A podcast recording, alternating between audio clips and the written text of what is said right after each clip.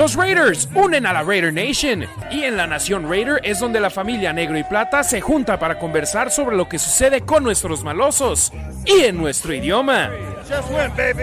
Harry Ruiz, Demian Reyes y Ricardo Villanueva están aquí para todos ustedes, hermanos y hermanas que apoyan al equipo de nuestros amores.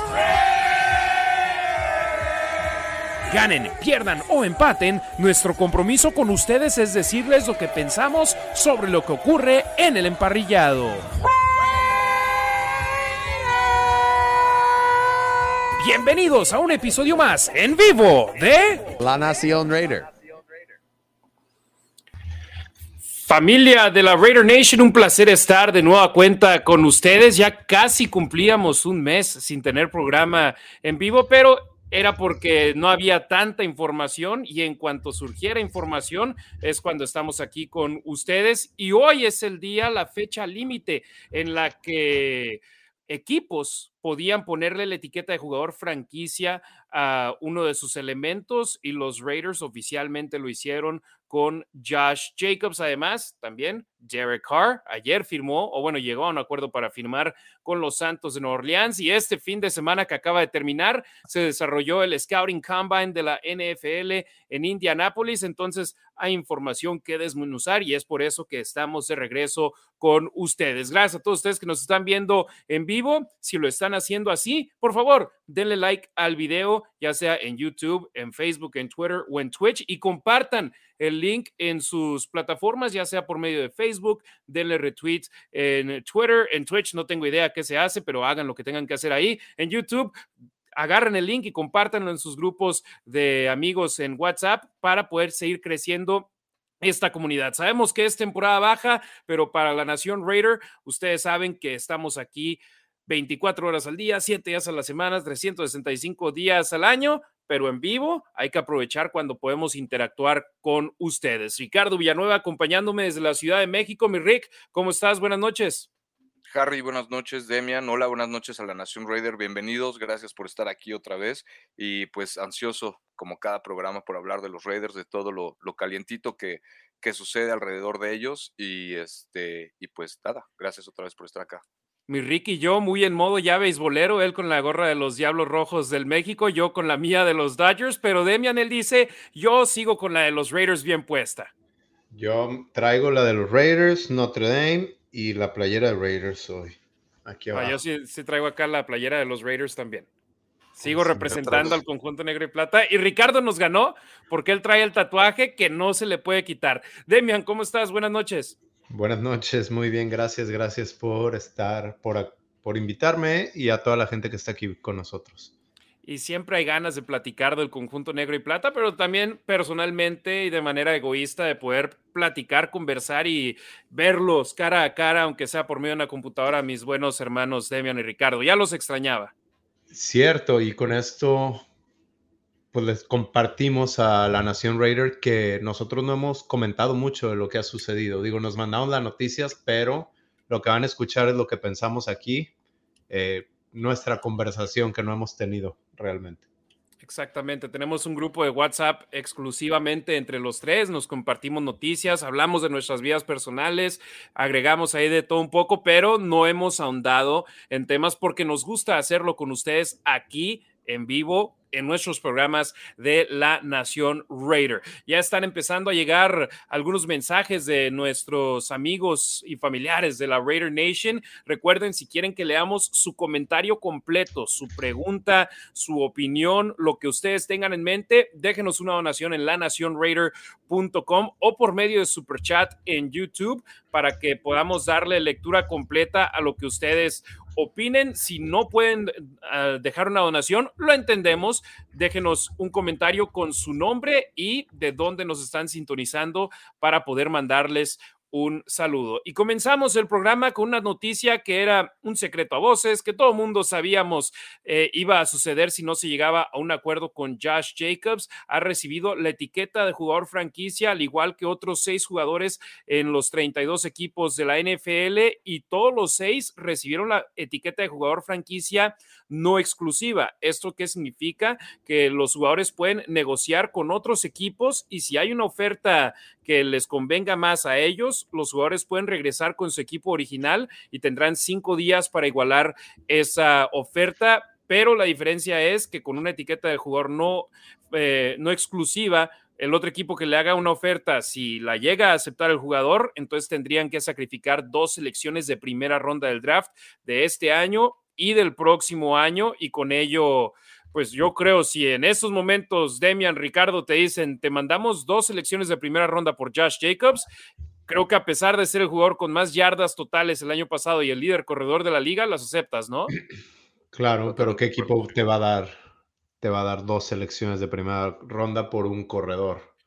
Y si no, pues ahí está Villan Robinson, ¿no? Lo puedes seleccionar a él. Exacto. Y, te mucho menos. Y simplemente era lo que, a lo que iba, por eso le ponen a él la etiqueta de jugador franquicia no exclusiva, porque saben que no va a haber equipo que acepte esa, esa negociación. Hay seis jugadores en Baltimore, el que más llama la atención, Lamar Jackson, del cual estaremos hablando un poco más adelante. Eh, de los Vaqueros de Dallas, el corredor Tony Pollard. De los Jaguares de Jacksonville, Evan Ingram, a la cerrada.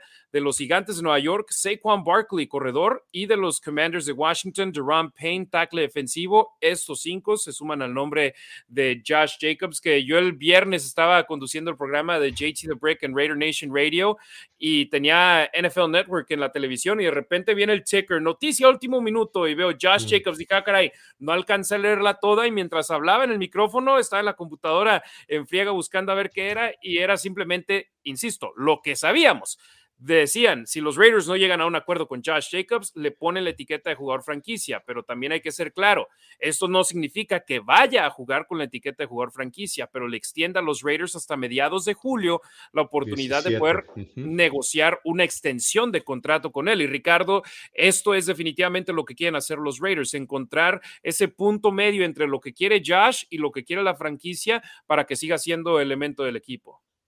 Así es, y de alguna forma eso, ¿no? Les compra más tiempo a los Raiders, a la organización para negociar con él.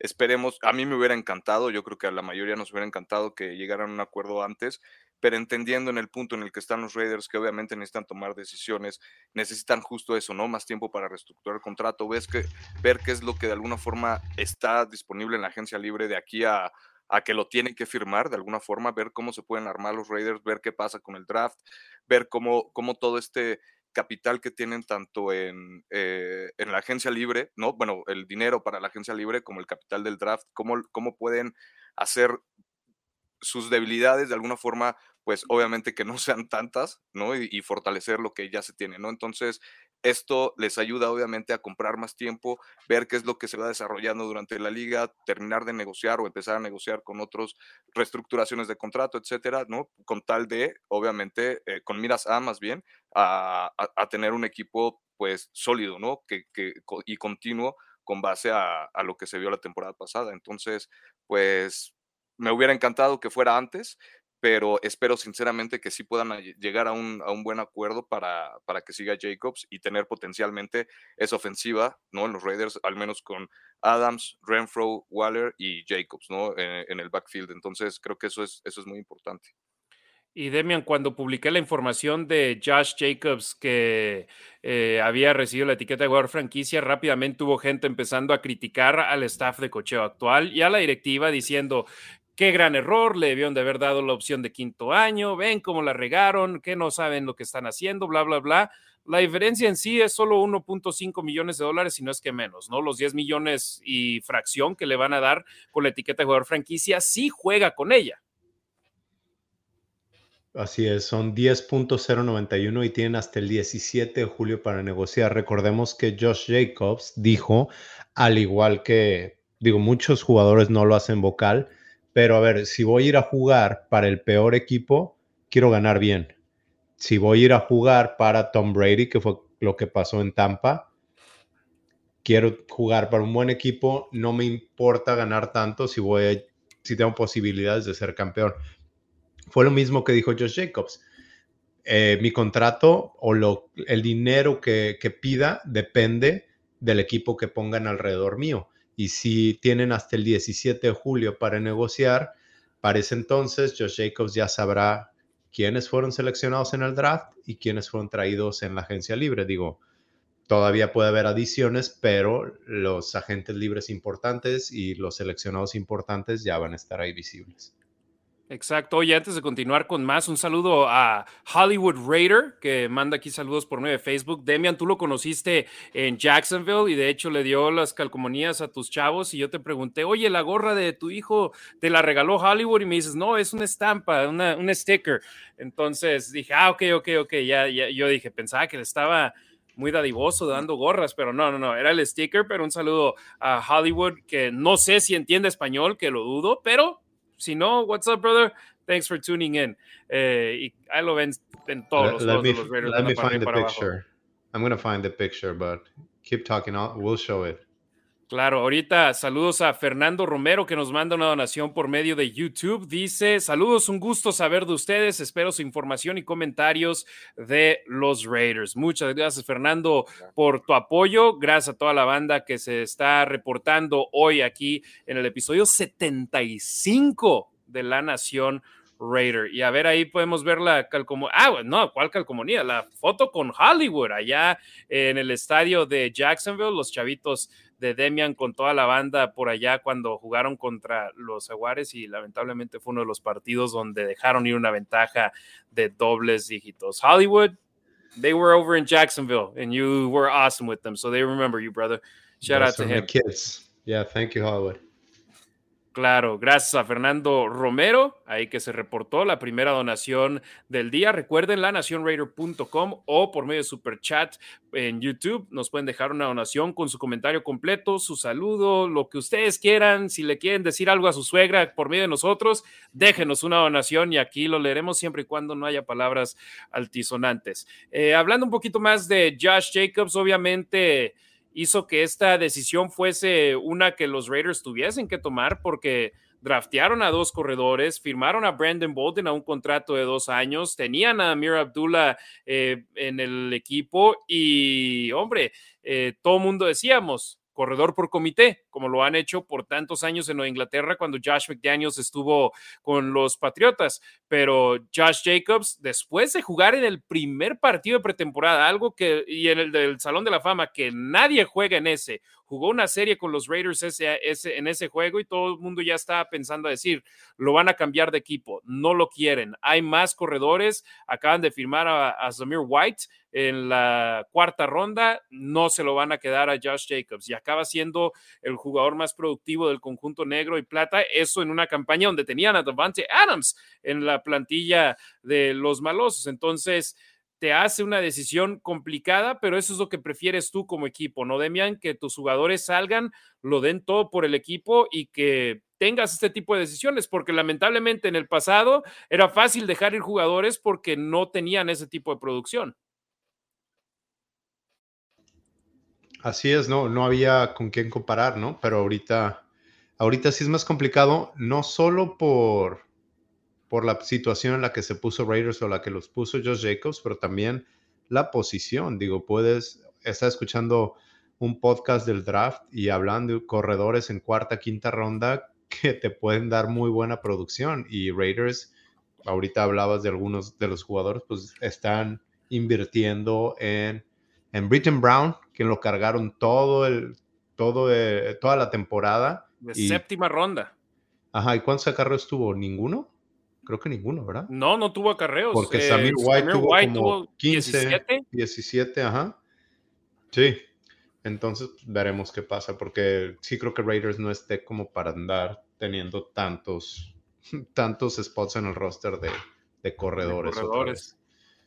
Sí, Amir Abdullah solo firmó por un año, entonces él ya no está en los libros. Eh, Brandon Bolden inteligentemente firmó por dos años y todavía está bajo contrato por este, aunque sabemos que todos los contratos en la NFL los puedes romper en un abrir y cerrar de ojos, siempre y cuando estés dispuesto a tomar dinero muerto en tu, en tu plantilla. Pero Ricardo, Josh Jacobs, un jugador que los Raiders eh, necesitan, ¿no? Un jugador que si bien la posición de corredor está devaluada y muchos piensan, como lo dijo Demian, que puedes draftear a un corredor y utilizarlo desde el primer día. Josh Jacobs, en sus primeros tres años había momentos altos, había momentos bajos, había momentos donde se lesionaba, donde no jugaba, eh, aunque eso sí, nunca se perdió más de dos partidos en una temporada, creo, pero parecía que en los momentos más importantes es donde no lo, no lo tenías. Entonces, Josh Jacobs jugó el año completo, tuvo una preparación diferente en Florida en la temporada baja, su nutrición,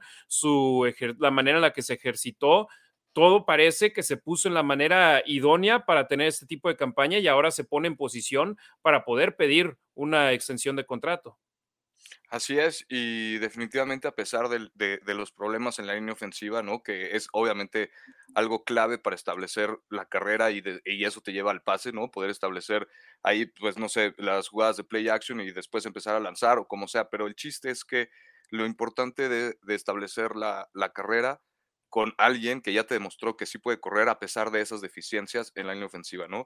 Alguien que claramente entendió el sistema ofensivo ¿no? Al menos de la carrera, digo, los números que puso para todas estas eh, asteriscos de alguna forma que tenía la línea ofensiva, todo este juego entre posiciones, entre los que estaban disponibles cuando estaban disponibles, eh, un sistema nuevo ofensivo, o sea, todo esto, de alguna forma, yo, creo que obviamente también le ayudó a Jacobs, es algo que tendría que valorar también al momento de tomar su decisión, ¿no? Obviamente totalmente válido, pero pues si eso hizo Jacobs con una línea ofensiva deficiente, ¿no? Definitivamente no era la mejor, pues reforzándolo, creo que reforzando la línea ofensiva, pues creo que obviamente le puede ayudar más, ¿no? Entonces, tener tu sistema ofensivo y armas potenciales que sabes que te pueden resolver por tierra o por aire en cualquier situación, ¿no? Que sabes que, que, que, con ese sistema ofensivo que ya implantaste al menos con un año, que no tienes tanto video de eso, que no tienes a lo mejor tanto cómo corregir tus errores, ahorita ya lo tienes, ¿no? Entonces creo que es obviamente algo clave, aparte de obviamente de tener un coreback que también pueda llegar a a, tener ese ritmo de alguna forma con la ofensiva. Entonces, me parece muy importante tener a un jugador de ese calibre eh, en el backfield de los Raiders. Creo que es importante, además de, las otras armas que tienen en posiciones obviamente claves también. Oye, saludos para Las Vegas Raiders, que si no me equivoco es Don Melchor. Si me equivoco, por favor, déjeme su nombre para mandarle el saludo de manera eh, correcta. Nos mandó estrellas por medio de Facebook. Dice saludos a los tres aquí presente. Muchas gracias. Tuvimos eh, un aviso breve eh, por hoy, hoy por la tarde y aún así hay mucha banda que nos está apoyando en todas nuestras plataformas de redes sociales de la Nación Raider. Aquí tengo una pequeña sorpresa de una entrevista que hicimos con Max Crosby en un evento donde fue a darle lectura a algunos libros a chavitos en una escuela local. Obviamente le preguntamos sobre leerle a los niños, pero también hablamos de él sobre fútbol americano. Si nos están escuchando en la versión podcast, eh, vayan, si quieren, la quieren en español, está subtitulada en español, entonces en video no, lo podrán ver así. Adelante, Demian. No, creí que lo habías entrevistado este fin de semana en un evento que tuvo. No, ¿cómo voy a ir a la boda y que me va a dejar entrevistarlo? Claro que no, es, es de parranda. Vamos a, a, escuchar lo que Max Crosby dijo al preguntársele sobre Josh Jacobs, el corredor de los Raiders. You know, the guy's earned every single dollar that he's about to get. And, uh, you know, obviously I've heard franchise, heard this and that, but, um, you know, he's a, he's a guy that I feel like is beyond earned a contract extension. He's 24 years old. He's got a ton of, you know, ton of work left to do in this league, and um, one of the biggest dogs on the team and one of the best dudes I know. So, uh, my vote, you pay a guy like that. Tienes que pagarle a alguien así, es lo que dijo Mad Max Crosby. Y algo también que es muy, muy cierto de lo que dijo Max. Josh Jacobs apenas tiene 24 años de edad. Ya tiene cuatro años en la NFL y esto también podría beneficiar tanto al jugador como al equipo. Tal vez no quiera un contrato de cinco o seis años, sino que tiene la opción de potencialmente aceptar un contrato de tres años y volver a entrar a la agencia libre a los 27 años de edad que yo es algo que también ahí voy a monitorear, ¿no, Demian? De que tal vez no quiera un contrato tan largo, pero que sí sea, si tal vez sea uno de tres años, que sea muy jugoso y que tenga la opción todavía de entrar a otra agencia libre, porque cada año va incrementando el costo de un jugador en la liga. Sí, tienes razón. Y la realidad es que los, los corredores donde pueden hacer la mayor parte de su dinero es en este contrato, no en su tercer contrato. Pero de la manera en que lo pones, idealmente, o sea, él quisiera llegar a un tercer contrato. La historia nos, nos muestra que los corredores no llegan a tener un muy buen tercer contrato. Simplemente se acaban antes. Pero al ser, al ser más joven y no tener tanto, tanto en las llantas como dicen, porque en la Universidad de Alabama les recordamos que no era el, running back número uno, eh, compartía carreos y entonces nunca había tenido una temporada tan desgastante como, como la pasada. A lo mejor ya teniendo un contrato donde Raiders eh, le convenga a Raiders, quizás no se lo acaban y también empiezan a, tener un, eh, un backfield por comité. Exacto. Y déjame corregir, cumplió 25 años en febrero, hace, hace unos días. El, ¿Qué día fue? El 11 de febrero, cumplió 25 años, entonces esta temporada que viene va a ser su temporada de 25 años en la NFL y su temporada de novato se perdió tres juegos. Su segunda temporada se perdió un partido, su temporada número tres en la liga se perdió dos y esta campaña anterior jugó la temporada completa, pero vean el incremento de acarreos. 242, 273, 217 y este año anterior 340 acarreos, un incremento de 67 acarreos entre su temporada en la que fue utilizado la mayor cantidad de veces por tierra. A esta, obvio, también tiene que ver que jugó una temporada completa de 17 partidos, a diferencia de esa del 2020, donde tuvo 273 acarreos en 15 juegos. Y si hay alguien que con los Raiders es titular indiscutible y lo ha sido por los últimos cuatro años, Ricardo, es Josh Jacobs. Sí, así es. Y, volviendo a este punto tan importante, ¿no? Que decía Demian, su, independientemente de que no tuvo una buena productividad en colegial, obviamente entendido por qué, porque compartió el backfield con quien lo compartía, eh, le ayudó muchísimo. Y es importante, igual que los Raiders tengan esa esa mentalidad o esa visión para el futuro para poder estructurarle un contrato que le, pueda convenir obviamente a, las dos partes, ¿no? Eh, un ejemplo por ahí, el ejemplo que yo podría encontrar más cercano es el de Ezequiel Elliott con los Vaqueros, ¿no? Que ahorita pues ellos lo tienen, no sé hasta cuándo lo tengan, pero firmó un contrato por muchos años y ahorita ya tuvieron que firmar también a Pollard. Entonces, el backfield de los Vaqueros ahorita pues Ezequiel Elliott ya no es el mismo, lo que decía Demian, ¿no? Definitivamente la productividad de los corredores con respecto a, conforme va pasando el tiempo, pues va bajando, ¿no? Y obviamente para lo que se espera de un primer, de un draft de primera ronda, como en este caso Ezequiel Elliott, pues obviamente se espera muchísimo más de, de, lo que a lo mejor ya te puede dar, ¿no? O de lo que te puede dar para el momento en el que se firmó el contrato.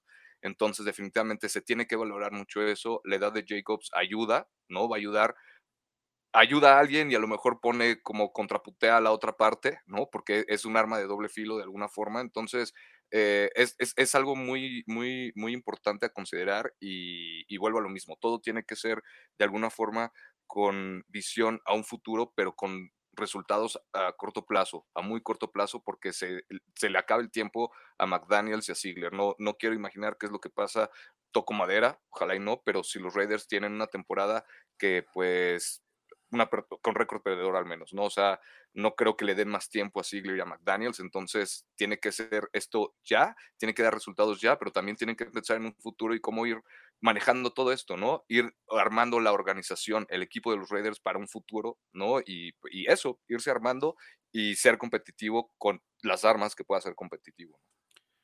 ¿Se pueden dar el lujo, Demian, de dejar ir a Josh Jacobs? No sé cómo le respondo. Yo creo que sí.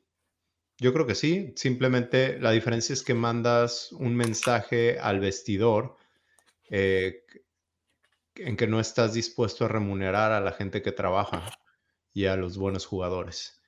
Pero al final de cuentas es, es un negocio y entiendes que si lo dejan ir es para a lo mejor traer dos buenos defensivos o dos jugadores por ese precio yo creo que sí. lo ideal sería que no, pero lo ideal sería que pudieran hacer que trabajaran los números. Sí, porque yo ya veo a la nación Raider, a nuestros hermanos y hermanas de la Raider Nation, a la mayoría queriendo quemar el estadio Allegiance y se va Josh Jacobs si no lo dejan en el equipo. Yo los veo molestísimos, pero también hay que ver las cosas con cabeza fría, porque no haces negociaciones y transacciones y firmas contratos simplemente por, ah, es que es buen chavo.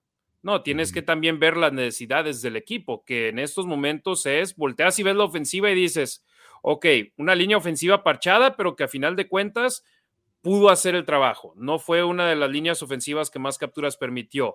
Encabezó, ayudó a que Josh Jacobs fuera el líder corredor en toda la NFL. Ves las armas ofensivas alrededor de la línea ofensiva y tienes al mejor receptor abierto de la liga en Davante Adams, a uno de los mejores alas cerradas en Darren Waller, al mejor receptor slot en la liga, uno de los mejores en la liga en Hunter Renfro. Josh Jacobs, si regresa, está ahí.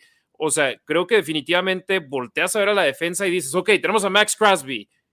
That's it, nada más. Y, Max Crosby es muy, muy bueno. Y luego ya no, no volteas y ves a Nate Hobbs y a Trayvon Merrick que en su segundo año dieron un paso atrás en lugar de un paso hacia adelante en su producción, en su manera de jugar. Y de ahí en más volteas y ves otras posiciones y dices, ok, hay promesa en Divine Diablo, pero no pudo estar en el campo tanto tiempo el año pasado. Chandler Jones se lesionó en su mejor momento en la liga y no pudo estar para el cierre de la campaña. ¿Cómo volverá? O sea, hay más preguntas que respuestas y en mi punto de vista, y es donde el capital se tiene que ir en gran parte del equipo para buscar resolver lo que ha sido el problema de los Raiders por grandes partes de las últimas dos décadas. Entonces, si entiendo bien, hablábamos de los, los dos picks de, primera ronda que le darían a Raiders. Otro equipo firma a Josh Jacobs. Entonces, ahorita Raiders ya tiene a Josh Jacobs, ¿correcto? Cierto. a menos que hagan trade y reciban alguna buena compensación, quizás no los dos picks de primera ronda. Entonces, lo que me está diciendo es que, pues ya está Josh Jacobs en el equipo para el siguiente año. ¿no? De entrada. De entrada. Ahora va, falta ver si quiere jugar con esa etiqueta, pero le recordamos que el contrato del CBA, el, contrato entre la Asociación de Jugadores y los dueños, el, el, más reciente castiga mucho a los jugadores por no presentarse. Es por eso que este año pasado veían a jugadores como Rockwell Smith que sí se presentan a las prácticas pero no entrenan. Entonces ya no pueden hacer ese holdout donde no se sabe dónde está lo que pasaba con Khalil Mack, que no le regresaba las llamadas a Gruden o a Mark Davis. Ya no pueden hacer eso, entonces tienen que estar presentes y perderían mucho dinero al no jugar. Entonces, digo, lo que quiero decir es que tranquilos, de entrada ya está Josh Jacobs para el siguiente año a ese precio. Segunda, están tratando de negociar. Josh Jacobs quiere seguir en Raiders, lo ha dicho y Ziegler ha dicho que quiere que Josh Jacobs esté en Raiders. Ahora tiene que tener sentido para ambas partes. Y el dinero garantizado es una gran parte en este tipo de contratos y habrá que ver cuánto está dispuesto el equipo de los Raiders en darle a Josh Jacobs y si Josh Jacobs piensa que es suficiente para poder continuar con el equipo. Y lo bueno de jugadores como Jacobs y Saquon Barkley, según lo que yo he escuchado, es de que no quieren es, restablecer el mercado de corredores. No quieren que les, obviamente les encantaría, ¿verdad? Que les pagaran como a Alvin Kamara o como a Christian McCaffrey, pero que saben que no va a suceder así. Entonces van a ver cuánto pueden sacar en una negociación de este tipo, que creo el punto, el soft spot es ahí entre 11 y 12 millones de dólares, ¿no? Ok, puede ser. No sé, pero pues suena razonable. Ah, ahorita te digo lo que Spot Track, Spot Track o ¿cuál es el otro? Eh, over the Cap. Over the Cap, ajá. Eh, Mira, aquí por contrato por año, aquí estoy viendo en Over the Cap para los corredores, McCaffrey, 16 millones, 15 mil dólares. Camara, 15 millones al año, al igual que Ezekiel Elliott en promedio. Dalvin Cook, 12.6. Derek Henry, 12.5. Nick Chubb, 12.2. Joe Mixon, 12 millones. Y después, abajito de ellos, Aaron Jones, 11 millones y medio. Y, entre, y están atrasito de ellos los tres que acaban de, de ser etiquetados. Tony Pollard, Josh Jacobs y Saquon Barkley con 10 millones 91 mil dólares. O sea que antes de esto, solamente había ocho corredores ganando más de 10 millones de dólares. Pollard, Jacobs y Barkley sumarían su nombre a esa lista, pero lo bueno es de que a diferencia de los mariscales de campo, donde el mariscal de campo mejor pagado es el siguiente, acá con los corredores parece que ellos están de acuerdo que, ok, si pides 16 millones, ya sabes a dónde te van a mandar. Si pides 15 millones, sabes a dónde te van a mandar. Entonces, tal vez el pedir ahí algo entre 11, 12, 13 sea donde, donde queda mejor la situación, ¿no? Sí, aquí tengo los números de Spot Track. Dice que el valor de mercado sería cuatro años, 51.4 millones de dólares, con un promedio de 12.8 anual. Sí, exacto, que no pegas. Sería running back 3, ajá. O, o, cuatro más bien, ¿no? McCaffrey, Camara, Elliott en promedio por año. Eso dice aquí. Y luego, esta, si son 13 millones, estaría por encima de Dalvin Cook en 12.6. Ok. Obviamente, esos contratos, mm, el de McCaffrey termina en el 2026, al igual que Camara y, y Cook, Ezekiel Elliott en el 2027, pero todo puede cambiar cuando sean y si son cortados. Entonces, Josh Jacobs, bajo contrato, eh, por la etiqueta de jugador franquicia, que de inmediato al utilizarla, los Raiders pierden poquito más de 10 millones de dólares en el espacio del tope salarial, que se convertirá muy importante en menos de 10 días cuando arranque la agencia libre con el nuevo año de la NFL. Adelante, Demian. Yo quiero mencionar algo. Decías que si Raiders se podía dar el lujo de perder a Josh Jacobs y hablan de la línea ofensiva, les iba a preguntar, ¿se acuerdan de, de Barry Sanders y Emmitt Smith? Para mí, para mí siempre fue mucho mejor jugador Barry Sanders y no le puedes quitar nada a Emmitt Smith. Pero se decía, la línea ofensiva que tenía Emmitt Smith, decían, hasta mi abuelita puede pasar por ahí. Con esa línea ofensiva puede, puedes avanzar. Y si Raiders pone más capital en una buena línea ofensiva, ya no necesitas gastar tanto en, en un corredor y cualquier corredor puede avanzar por ahí. Y, no tiene que ser la mejor, ¿no? O sea, con que sea competitiva, con que de alguna forma no te le echen para atrás, con que de alguna forma se mantenga saludable, con eso, ¿no? O sea, es lo que, lo, lo que de alguna forma bastaría para poder competir de alguna forma. Obviamente no es lo ideal, lo ideal es obviamente tener a los 11 mejores jugadores en tu ofensiva, pero pues es algo que no se puede, ¿no? Entonces, tener a gente con talento, el talento suficiente de alguna forma en cada posición de, de, de la ofensiva y la defensiva para que puedan ser competitivos y si, eh, no sé, si hay una lesión que siempre pasan o lo que sea, bueno, pues atrás de alguien que sepa el sistema también y que de alguna forma mantenga el mismo nivel o el nivel más cercano al, al, de primer equipo, ¿no? Entonces, este, pues sí, esperemos que, que la línea ofensiva se, se, se, tomen las decisiones en la ofensiva que se tengan que tomar para que de alguna forma le acomode a Jacobs, ¿no? Y, pueda ceder un poquito a lo mejor en esa parte del contrato, que bueno, pues obviamente lo que decimos todos, ¿no? Se merece cada dólar que, que está peleando, pero si él entiende que está llegando a un equipo, bueno, no que está llegando, que se va a mantener en un equipo que pues tiene que ceder en algunas partes para poder fortalecerse en otras, creo que eso va a ser básico, ¿no? Entonces, la comunicación existe entre los Raiders y el jugador, obviamente. Esperemos que, que, que, todo salga bien y que los Raiders tomen la decisión correcta a partir de ahora en adelante, ¿no? Para que pues todo se acomode y la ofensiva pueda tener a quien queremos que tenga. Y creo que aquí tenemos que hacerle claro a la banda que nos está viendo. Estamos de acuerdo, los tres queremos que Josh Jacobs siga con el equipo. Sí, señor. Los tres somos súper aficionados de Josh Jacobs. Hombre, ahora que fue el tazón de los profesionales, se portó de maravilla con la afición. Hombre, de los cinco Raiders que fueron al tazón de los profesionales, Josh Jacobs y Davante Adams, mis respetos.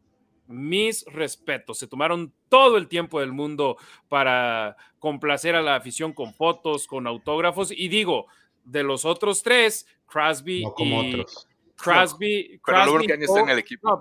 Crosby y Cole se tomaron el tiempo también, pero Jacobs y Adams se volaron la barda. O sea, se pararon, platicaron con la gente, se tomaron fotos. Demian, tú conoces a, mi amiga Rachel Brown, a la que le mando un, un gran saludo. Jacobs y ella tuvieron una conversación que parecía que como si fueran súper amigos. Davante Adams fue con Rachel y Rachel le platicó que fue a celebrar con ella su primer touchdown en el estadio porque sus asientos son la primera fila en el lado del Black Hole y fue directamente con ella y ya le dijo, oh no, pues ahí voy a pasar a saludarte antes de los partidos, me voy a acordar de ti y todo. Y dije, otros jugadores, se cuenta, van, firman y entre más rápido firmen y más rápido se puedan ir, mejor. Jacobs y Adams, de maravilla. Y, y Jacobs, algo que dijo es de que, que yo escuché que mencionó en una entrevista, que él dice, yo eh, estuve sin hogar, yo estuve en una situación muy mala en el, en el pasado. Y ahora hay gente pidiéndome autógrafos y pidiéndome fotos, es lo menos que puedo hacer. Estoy, viviendo mi sueño y si alguien quiere una foto, si alguien quiere un autógrafo, lo voy, los voy a, complacer y la Raider Nation definitivamente lo tenemos en nuestros corazones, pero teníamos que hablar de eso. ¿Se pueden dar el lujo? Creo que sí. ¿Deben de hacerlo? No creo, pero si llega la, una oferta que, que no puedes rechazar, creo que esa posición de corredor es una donde te puedes dar el lujo de elegir a alguien en el draft y desarrollarlo. Y hombre, ahí tienes a uno esperando en la banca en Samir White que no sabes bien qué es lo que tienes en él porque no le diste muchas oportunidades al tener al que fue el corredor más productivo en la NFL el año pasado. Así es. Ya hablamos bastantito aquí de la situación de Josh Jacobs, 35 minutos.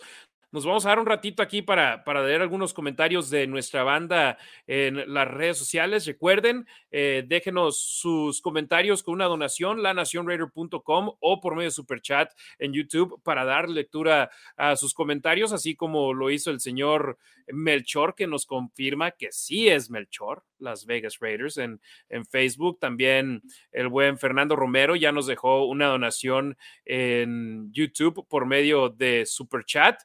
Si no nos pueden dejar una donación, simplemente dejen un comentario y con la, su nombre y de dónde nos están sintonizando para mandarles un saludo. Como Rubén Montenegro desde México, gracias, don Rubén. Vic claro. Vic Rattlehead también desde la Ciudad de México, César Tejeda desde la Raider Nation Guadalajara, Jesús Contreras Aceves, Francisco Alberto Maya Pineda desde Coacalco, Tan Weir, el buen Richie Bensor, muchas gracias, Diego Malva, gracias por su saludo, el buen Charlie de Just Print Baby, gracias al buen Charlie, Miguel Gil, Jorge Maya Villa, saludos a toda la banda de Raiders Laguna, Marco Álvarez, eh, Sam Barrios, eh, de nuevo Marco Álvarez, Edgar Hernández, gracias Edgar por tus comentarios, Jesús Contreras Aceves, Charlie Martínez desde Chihuahua, J. Guillermo Bárcena García desde Hermosillo, Carlos Ortega desde la Raider Nation Mexicali, Abel JM, Roberto Julián Jaén Hernández, gracias, dice que extrañan estas charlas, pues nosotros los extrañamos también. Eh, Rubén Montenegro dice, felicidad Ricardo, el lunes que es tu cumpleaños. Un fuerte abrazo. Muchas gracias, señor. Este, también aprovechando, y sí, es el 13 de marzo, muchas gracias, señor. Aprovechando, Odín Mendoza también nos, mandó saludos, fue cumpleaños de él el viernes pasado, si no me equivoco. También seguidor y, y también amigo. Muchas gracias, señor. Oye, el buen Rubén ahí al sobres, ¿eh? Sí, sí, sí, sí, sí. Ya Muchas gracias, señor. De regalo me voy a regalar, de verdad, ya leer el me voy a tomar el tiempo. De verdad, es que me han dado muy ocupado, sinceramente, pero ya lo voy a hacer. Muchas pues, gracias. estar ocupado es algo, es algo bueno, es algo positivo. Eh, Rorro Eligio, eh, saludos a los tres. Cumpliendo un año más de vida. Adiós, gracias, pero no podía perder un programa, hombre. Gracias, Rorro, y muchas felicidades. Ahí nos deja su comentario, su cumpleaños. Entonces, ah, muchas felicidades, para él. Jatniel Fleites desde Florida. Hombre, no hay mucha banda de Florida que recuerde yo que nos dejan comentarios, así que gracias, eh, gracias por estarnos viendo. Ahora que va a llegar Richardson, se empiezan a jalar también los de Florida. Entonces, bienvenidos. Cáganle todos. Hablaremos de eso en breve. Jesús Contreras, Aceves, César Tejeda, Jorge Navarro desde Mexicali, el buen Rendón desde Monterrey, puro malosos Monterrey, saludos para ellos. Rorro Religio desde Texas, apoyando siempre, claro. Francisco Antonio Sánchez Vázquez, eh, yo no creo nada en ese rumor. Dice de Alvin Kamara con Devante Adams. Nada. Jadniel Fleites, mm, para nada, yo tampoco. Jadniel Fleites, Edsel Tiznado Romero desde Los Mochis, Sinaloa. Edsel, Bere y Paula, Raider fans. Gracias, saludos para todos por allá. Miguel Gil de Monterrey, Roberto Strampler, un saludo a don Roberto también al pendiente siempre en las redes sociales.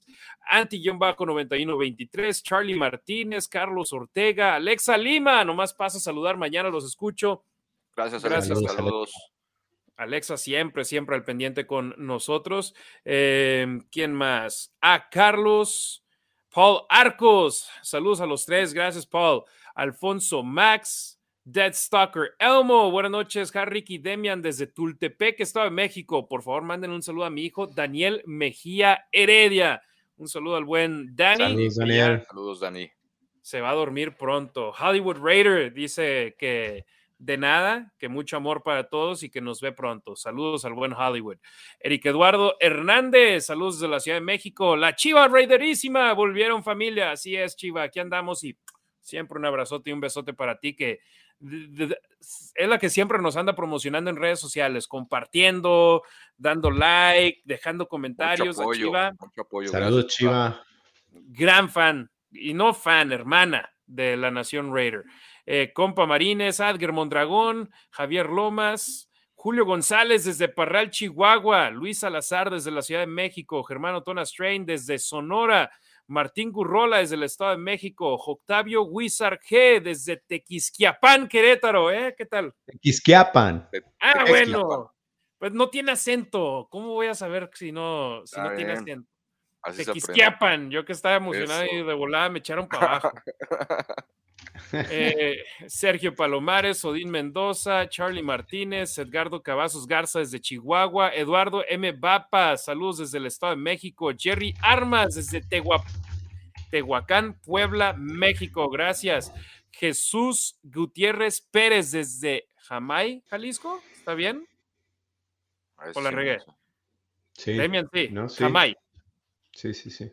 Y un tema que pues obviamente va a acaparar todos los reflectores. Es la situación del mariscal de campo de los Raiders, que me llamó mucho la atención. Un tweet que hizo Diana Rossini de ESPN hace unas horas, donde dijo: Los Raiders no han cerrado las puertas a ningún mariscal de campo y todos son opciones, incluyendo, incluyendo. Lamar Jackson, al cual acaban de etiquetar con la etiqueta de jugador franquicia no exclusiva los cuervos de Baltimore. Y eso definitivamente me parece muy interesante. Y obvio, si solo les cuesta dos primeras rondas, digo, va. El problema es que Lamar Jackson quiere un contrato como el de Deshaun Watson de más de 200 millones de dólares, con cada centavo en ese contrato siendo garantizado.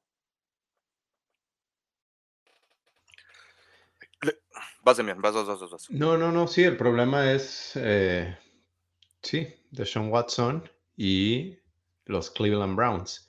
Y el problema es que no todos los dueños tienen ese dinero para garantizar ese tipo de contrato. Vas, Rick.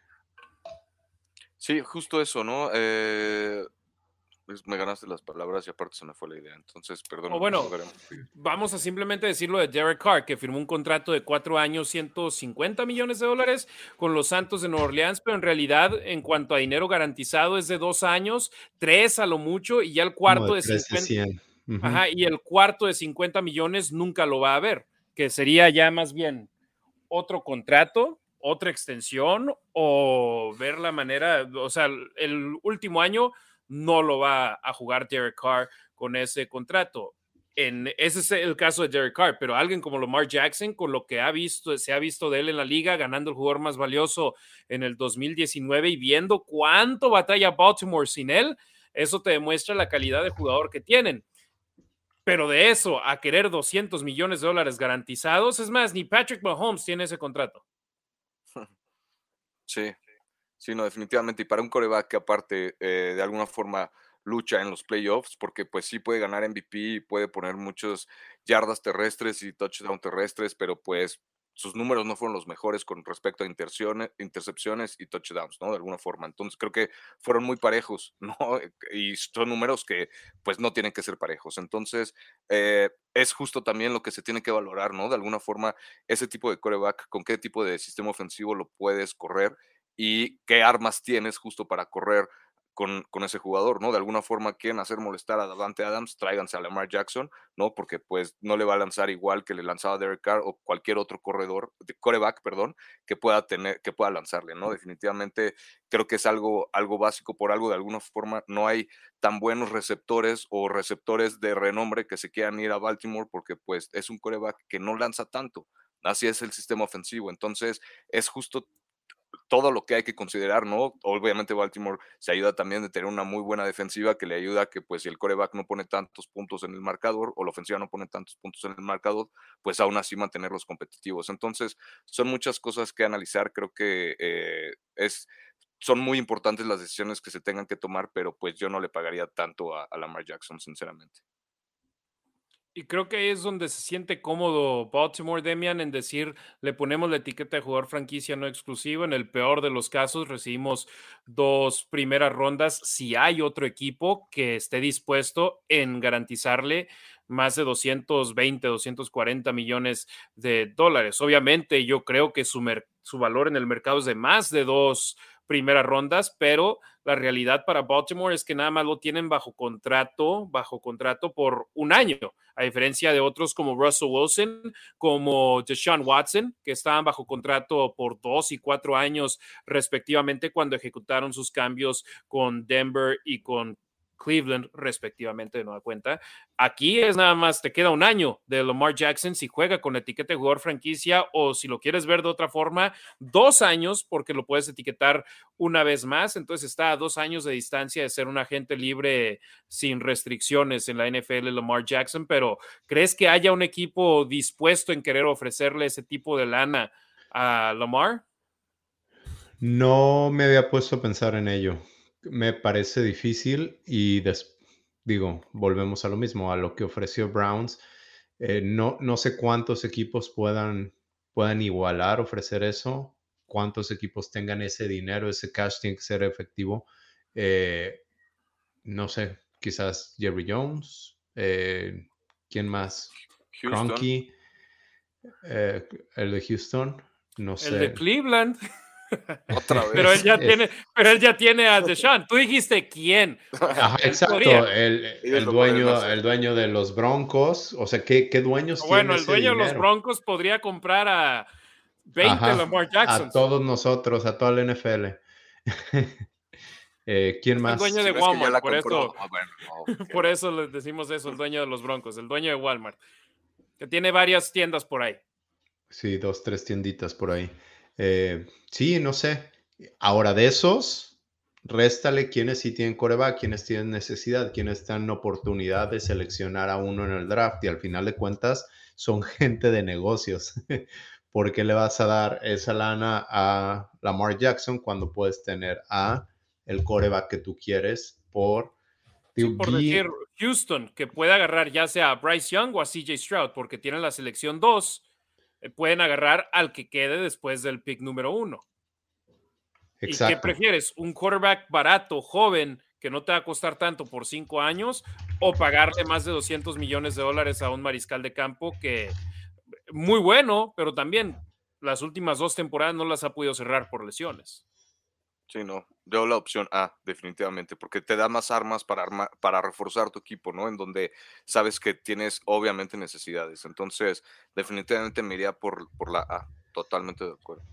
El contrato de Trayvon Walker, el pick número uno del año pasado, es de 41.5 millones de dólares por cuatro años y tienes la opción de quinto año. Entonces, ¿por qué vas a ahorita hablabas de Houston, es por qué vas a darle ese dinero a Lamar cuando puedes seleccionar el coreback que quieres este año, digo, y obviamente estás comparando un coreback probado contra alguien que no sabe si va a jalar en la liga. Sí, Lamar Jackson, un tipo que los Cuervos brincaron a la primera ronda para tener esa opción de quinto año en su bolsa trasera y les funcionó porque acabó siendo un quarterback que da, ha dado resultados en cuanto a producción en la NFL. Y bien lo dices, Demian, la situación, ¿cuántos equipos estarían dispuestos? Y te paso algunos que ESPN tiene a 16 equipos que dicen pueden pensar en Lamar Jackson y lo pongo en orden de primero a último, o sea, los equipos que podrías tú pensar definitivamente podrían usar a Lamar y usarlo ya, y los que en orden descendiente. Y en la parte alta de esa lista, Atlanta. Posteriormente, Carolina. En tercer lugar, los Jets. En cuarto, los Potros de Indianápolis. En quinto, los Raiders de Las Vegas. Posteriormente, en seis, los Bucaneros de Tampa Bay. Siete, Delfines de Miami. 8, los Osos de Chicago, que ellos iban a Justin Fields, yo no creo que irían por Lamar.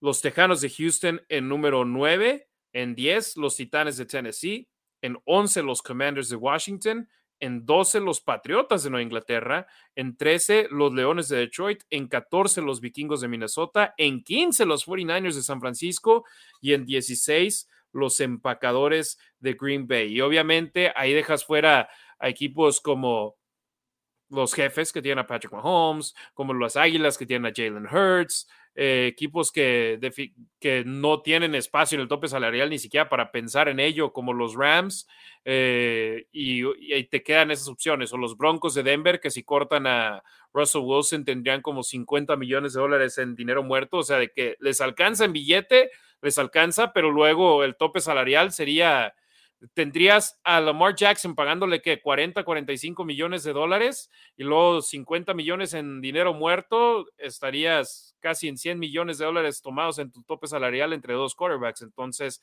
para Denver no es opción y los 16 que acabo de mencionar son de un artículo de ESPN que escribió Bill Barnwell. Entonces los Raiders obviamente están en esa lista y es por eso que estamos hablando de esta transacción de Lamar Jackson y Diana Rossini diciendo que los Raiders eh, han dejado la puerta abierta para cualquier opción y no se han cerrado. Obviamente, en cuanto empiece la agencia libre, hay que tener un plan de ataque. ¿Ustedes cuál sería el plan de ataque personal de Demian, de Ricardo, entrando a la agencia libre? Yo tengo el mío.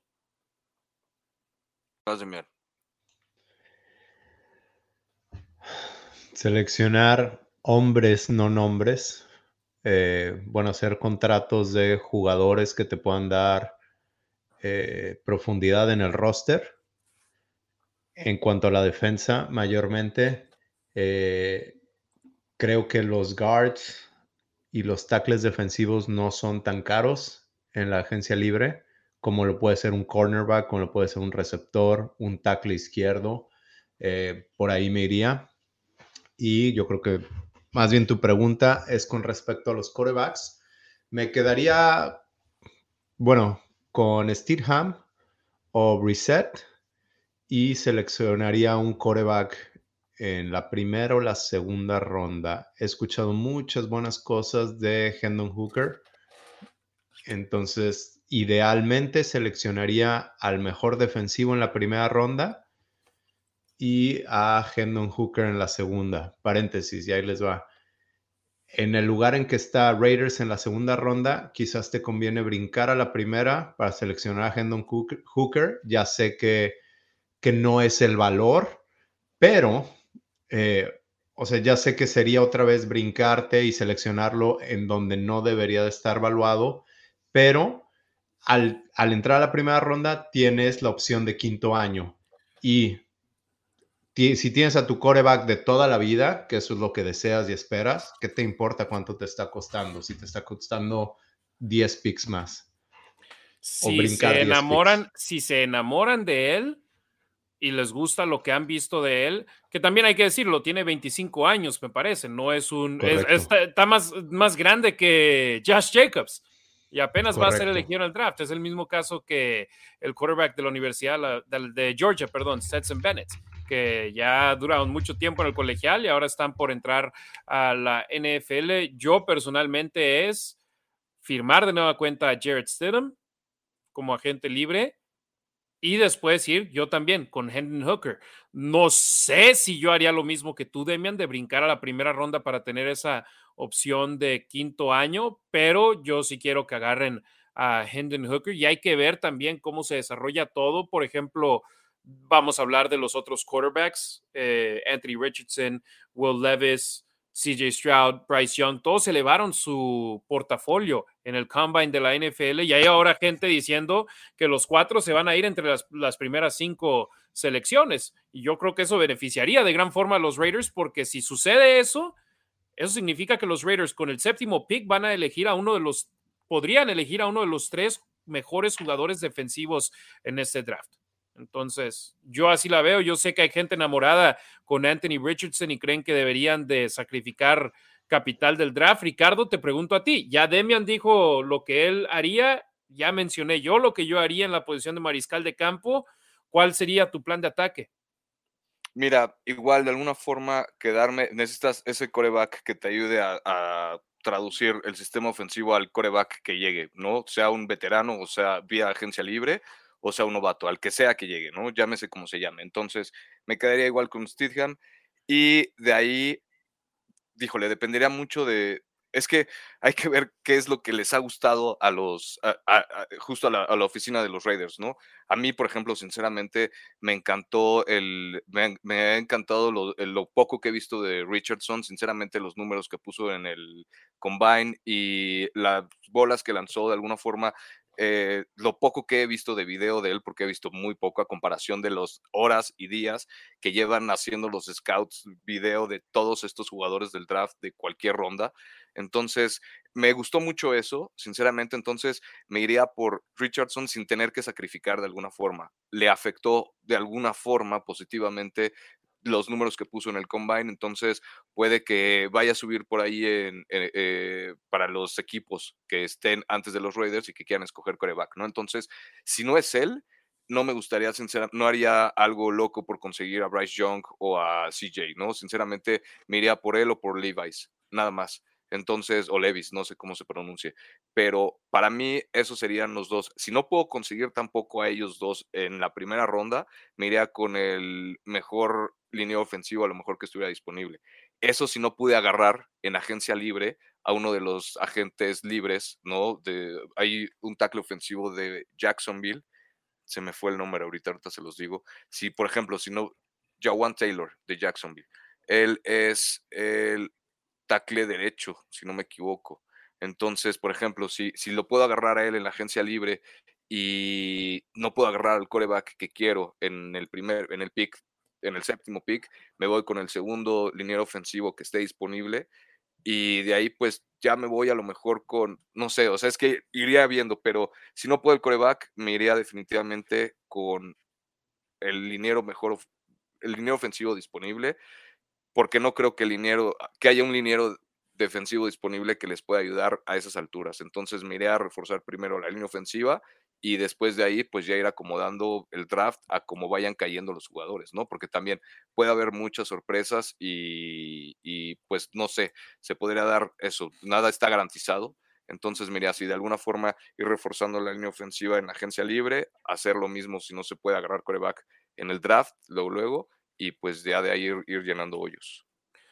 Stidham o Jimmy G. Stidham, definitivamente. Demian. Stidham. Por lo que te va a costar. Todos estamos. exactamente. Exactamente, por el costo.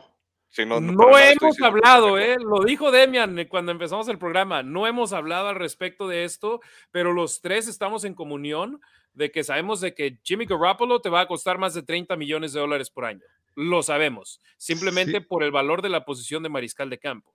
Jared sí. no te va a costar ese tipo de dinero. Exactamente, por el, por el costo. Eh, Jimmy G te va a costar lo mismo que Carr, aproximadamente en eso, y es una versión barata de Carr. o sea, no, no vas a mejorar, entonces... Es Derek Carr, región 4. Exactamente. Exactamente, y, se lesiona cada año, entonces no, no, no conviene, creo yo. Ahora, si les he dicho que es de la ciudad donde vivo, entonces me encantaría. Digo, no es que me gustaría. Si es el coreback, pues me daría gusto aquí encontrármelo, ¿no? Compártelo. Ese es otro tema. Y que ese Sí, sí, te firma otro. autógrafos, que ese quarterback sí te firma autógrafos. Esperemos que sí. foto, Esperemos que sí, dicen que es buena onda. Ajá, exactamente. que su nombre empieza con D y termina con Eric Carr. Y ya ni está en el equipo. Entonces, Que creí que quería ganar. Exacto, Ya ese es firmó otro tema.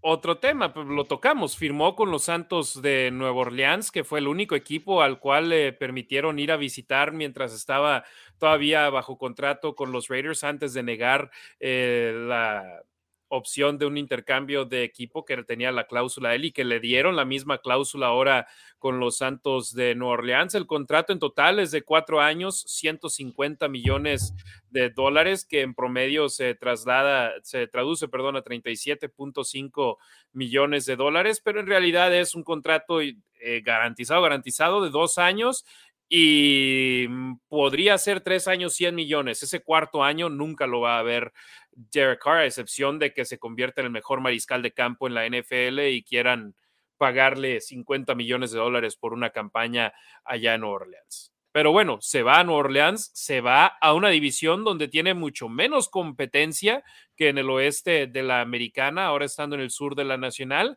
Y ahora mucha gente me está diciendo en redes sociales, siguen con este, ¿para qué le siguen pegando al tambor si ya no es parte, es parte del equipo?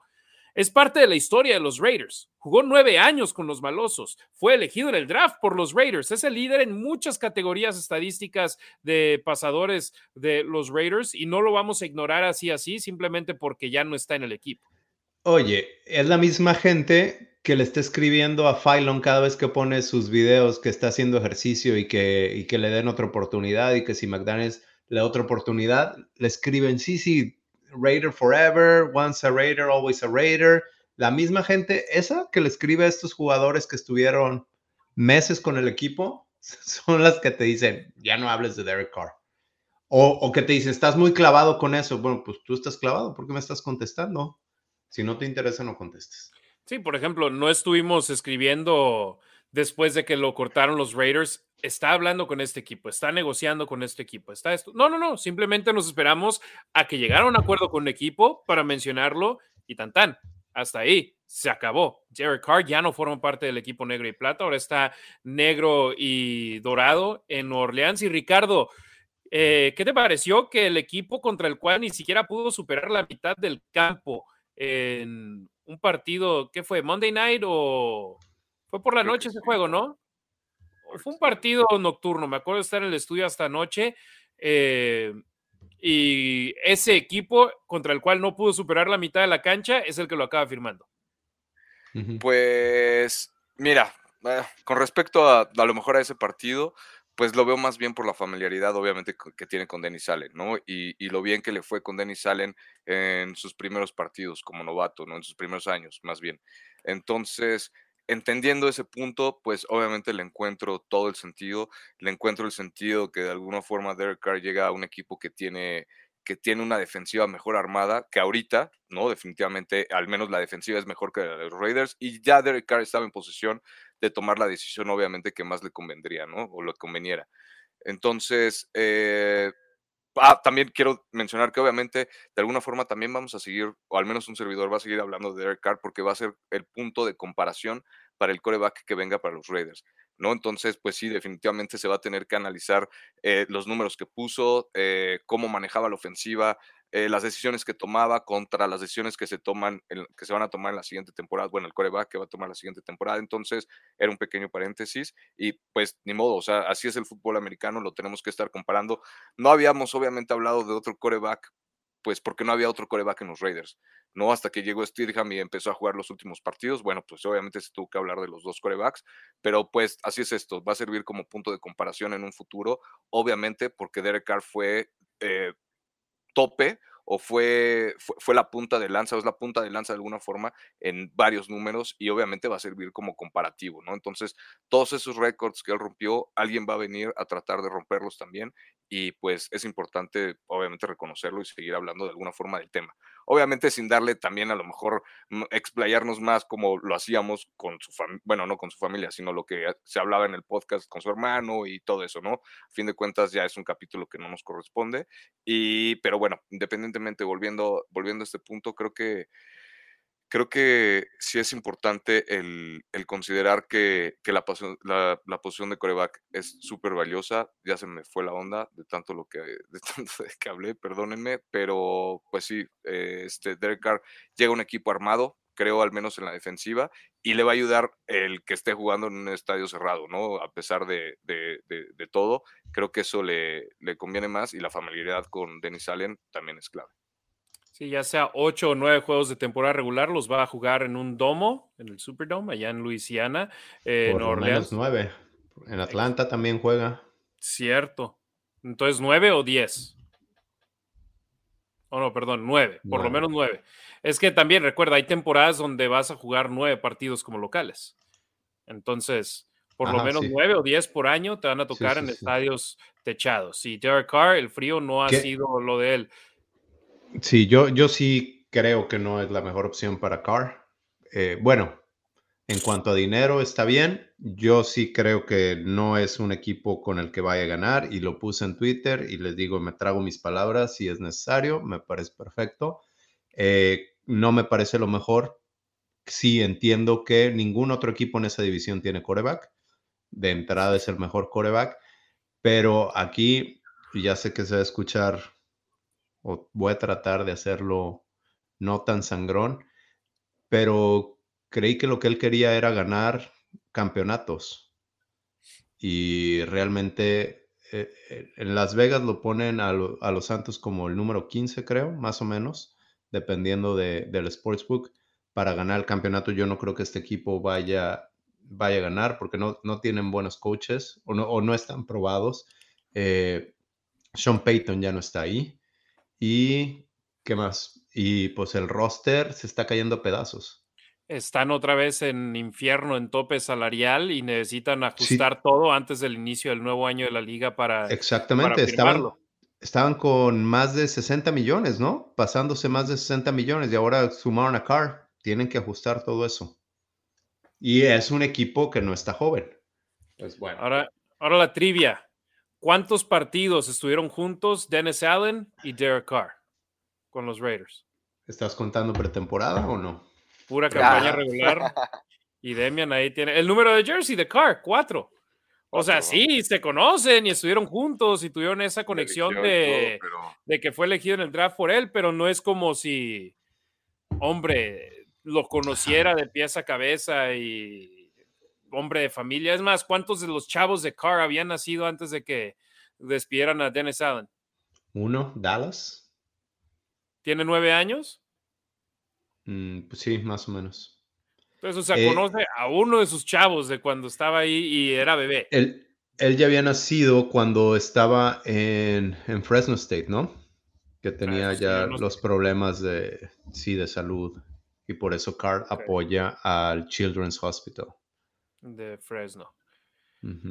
Sí, no, y, es a lo que voy. O sea, sí, es su ex coach y todo. Y por ejemplo, le echó flores antes del partido que tuvieron los Raiders contra Nueva Orleans este año pasado, la temporada anterior.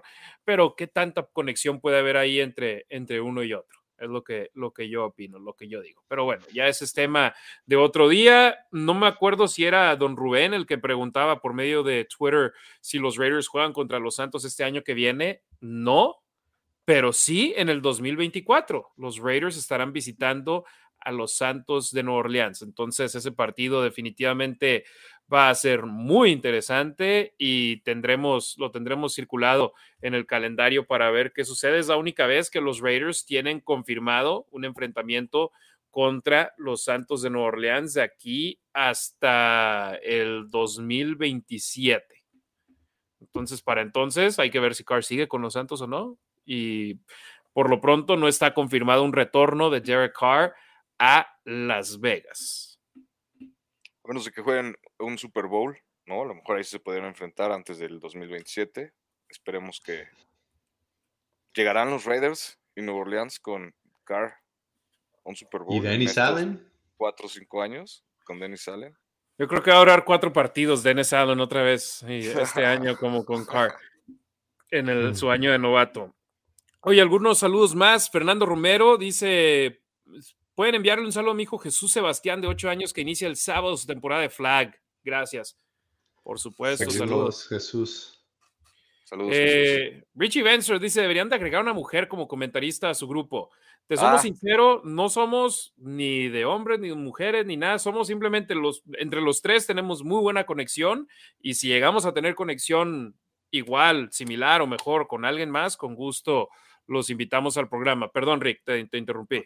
Sí, no te preocupes, ahorita que dijiste con respecto a las mujeres, mañana aprovechar y felicitarlas y mandarles un abrazo a todas por el Día Internacional de la Mujer, mañana 8 de marzo, entonces, este, cuídense y pues un abrazo para, para todas ellas. San Barrios dice, mañana es Día Internacional de la Mujer, felicidades a todas las Raider Reds y no me refiero solo a las porristas, sino a todas nuestras bellas fans, por supuesto. Saludos a, todos, a todas las mujeres también que tienen un significado especial en nuestras vidas. Eh, mi mamá, mis hermanas, mis tías, mis abuelitas, que en paz descansen, a todas. Un fuerte abrazo y muchas felicidades en el Día Internacional de la Mujer. A todas. Víctor Hernández desde Tlanepantla, Compa Marines, eh, Rafael Ramírez, Ricardo Arrona desde la Ciudad de México, Alex Zavala, Eduardo M. Bapa, Zack Striker, saludos para él, Luis García. Fíjate, espérame, voy a leer el de Zack Striker porque tiene mucha razón y me gusta. Jared Carr pasó de ser un maloso a ser un santo. Hmm. Está bueno, ¿no? Así es. Richard Hawk. Richard Hawkins, Osmar Reyes desde Tijuana, Baja California. Y ya hablamos de los Raiders en cuanto a Josh Jacobs y de la etiqueta de franquicia de Jacobs. Pasamos a la etiqueta franquicia de Lamar Jackson y cómo los Raiders, según Diana Rossini, siguen en con la posibilidad de Lamar Jackson, que no se han cerrado la puerta con ningún quarterback, a después hablar de Derek Carr, que deja oficialmente de, o más bien oficialmente formará parte de otro equipo, ya sabemos quién, de los Santos de Orleans. Y ahora hablar sobre los chavos que estuvieron en el combine del escauteo de la NFL en Indianápolis, donde Anthony Richardson tiene todo, todas las cualidades físicas que te gustaría ver de un mariscal de campo titular. Demostró su velocidad, qué tan alto puede brincar, siendo el número uno en esos datos desde el 2006, mide 6 pies 4 pulgadas, veloz, efectivo. Yo lo que digo es, estos simplemente son ejercicios donde no tienes a monstruos de 300 libras queriendo que te quitarte la cabeza. Bueno, ahora ya no es quitarte la cabeza, sino empujarte al piso. Y no es lo mismo demostrar tus habilidades ahí en el combine que hacerlo en un campo y obvio, Richardson y Levis, estando en Florida y en Kentucky respectivamente, no tenían la calidad de compañeros de equipo que tenían CJ Stroud en Ohio, CJ Stroud, perdón, en Ohio State y eh, Bryce Young en Alabama. Entonces volteas y ves, no tuvieron el mismo éxito que los otros dos, que los dos mejores quarterbacks en esta clase, pero muchos voltean y ven sus cualidades físicas y dicen, si los desarrollan bien, podrían ser quarterbacks titulares, pero ese es el problema. Si los eliges en el top 10, la preferencia es de que jueguen desde el primer día. Con ellos dos, con Levis y con Richardson, creo que los quieres desarrollar con más tiempo, ¿no? Y los Raiders, para ir por ellos, tendrían que dejar ir capital para empezar el pick 7 y potencialmente algún pick futuro o de segunda ronda también. ¿Estarían ustedes cómodos de que los Raiders se deshicieran de capital para ir por alguien así? No, yo, como decía hace rato, ¿no? Sinceramente, no, no, no me, no, haría tanto, no, no desperdiciaría a lo mejor, o no es desperdiciar, pero no arriesgaría a lo mejor picks que me pueden servir en, en rondas, ¿no? Posteriores para eh, ir por, por Richardson o por algún coreback, ¿no? Sinceramente, lo que decía desde hace rato, vería ver qué es lo que, lo que tengo disponible o lo que se tiene disponible ah, en ese momento ¿no? Y ya obviamente considerando qué es lo que se hizo previamente en la agencia libre, ¿no? Porque pues obviamente eso, eso es clave. Si los Raiders por alguna extraña razón agarran a cualquier otro coreback veterano en la agencia libre que sea considerado como coreback número uno, pues obviamente los Raiders se pueden enfocar automáticamente en línea ofensiva o línea defensiva para mí, ¿no? Entonces, eh, si, si, obviamente ya no hice eso, bueno, obviamente puedo arriesgar a lo mejor un poquito más por otras, eh, por otro tipo de posiciones, pero suponiendo que los Raiders vayan buscando o lleguen al draft sin un coreback, pues no, no, no haría, no, no, me descapitalizaría de alguna forma, todo por conseguir a, ese coreback. Afortunadamente hay otros six, eh, otros picks adelante del, del, de nosotros, bueno, de los Raiders, seis, que pues no necesitan, no son, no, no únicamente necesitan corebacks. Hay otras posiciones que tienen que reforzar. Sí, definitivamente hay otros equipos que sí necesitan corebacks y que de alguna forma pueden hacer mucho por moverse a las primeras, a los primeros picks, a los primeros cinco, a los primeros cuatro.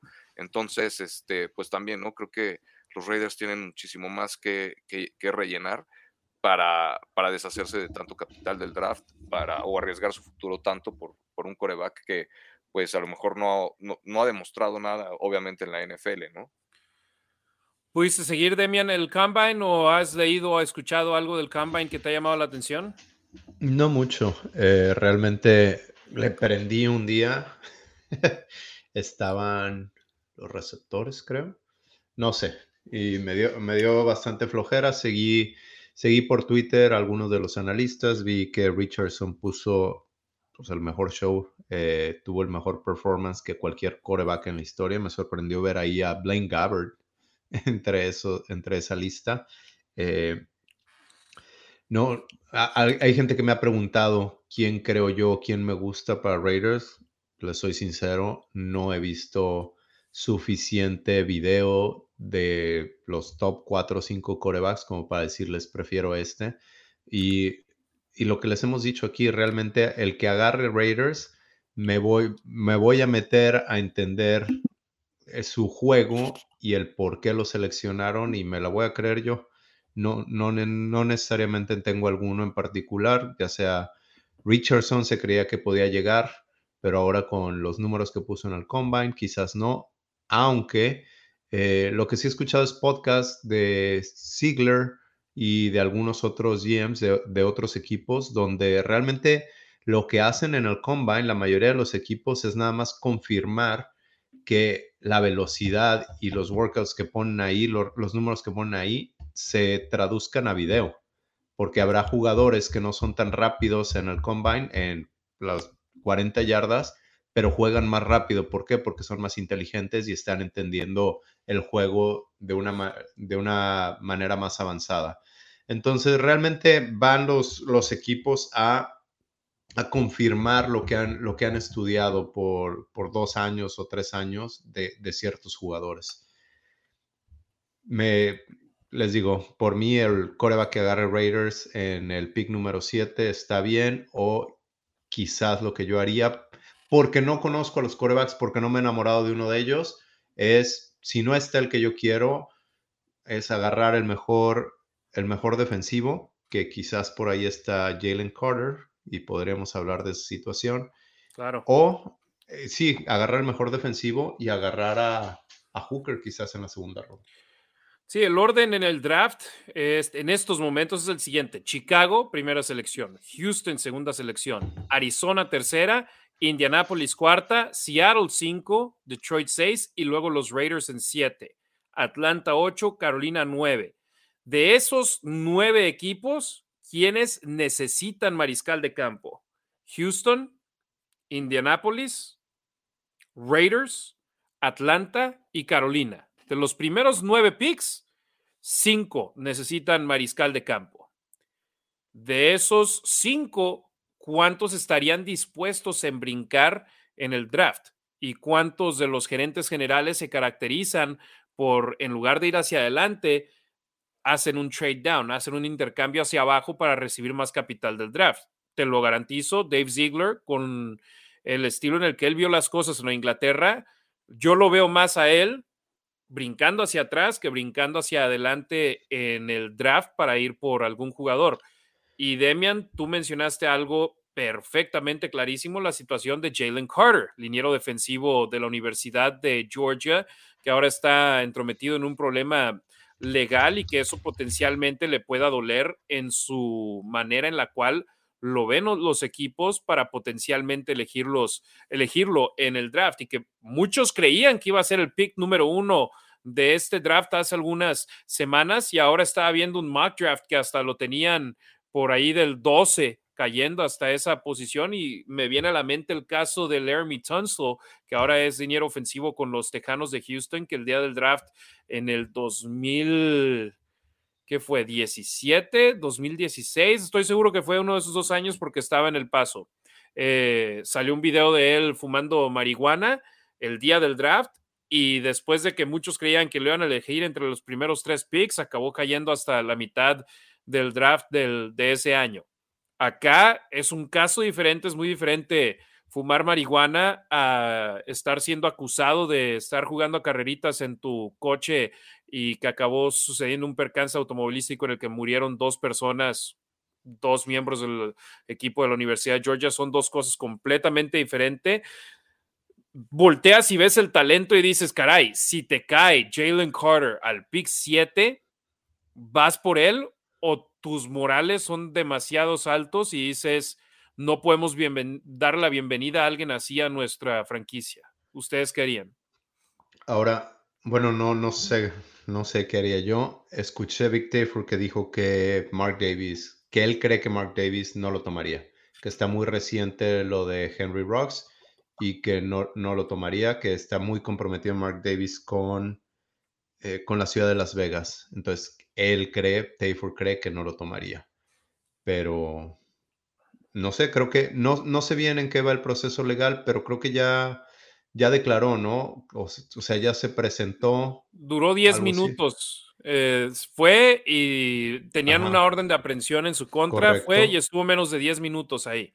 Literal, estaba en Indianápolis, en el combine. Voló de regreso. Voló, estuvo dentro del botiquín 10 minutos y se regresó a Indianápolis. Fue a ah, Athens, Georgia y regresó a Indianapolis para terminar algún proceso de entrevistas y de cuando lo midieron y todo eso. No estuvo en la porción del campo del, del combine, pero sí estuvo disponible para hablar con, con, los equipos. Y yo estoy de acuerdo contigo ahí, Demian. Obviamente lo de Henry Ruggs sucedió en el otoño del 2021 y ahora estamos en marzo caray, marzo del 2023, no han pasado ni dos años y dices tú, caray, trae, lo de Ruggs fue de estar manejando a una velocidad altísima y allá estaban jugando carreritas en Georgia. Entonces, Ricardo, sí, yo entiendo ese factor de, de decir, moralmente lo veo difícil que lo traigan, pero volteas y ves, hombre, el talento que tiene el jugador es algo que no se ha visto tanto en la NFL en los drafts. Sí, no, totalmente de acuerdo. Eh, es un jugadorazo, ¿no? Lo he visto poco en, en, el video que, que, se ha mostrado de Alabama, bueno, que he podido ver de Alabama, pero yo tampoco lo haría. Definitivamente no, no me lo haría así de por sí. Toda decisión es criticada para los Raiders. Ahora, imagínate más. Si, es que igual, si todavía no tienes un coreback y te vas por el mejor liniero defensivo que aparte tiene estos antecedentes, pues por ahí van a empezar, lo que decía, si de por sí eh, cada decisión que se toma, no importa quién esté en la dirección de los Raiders, es muy criticada, ¿no? Y parece que nunca es la mejor.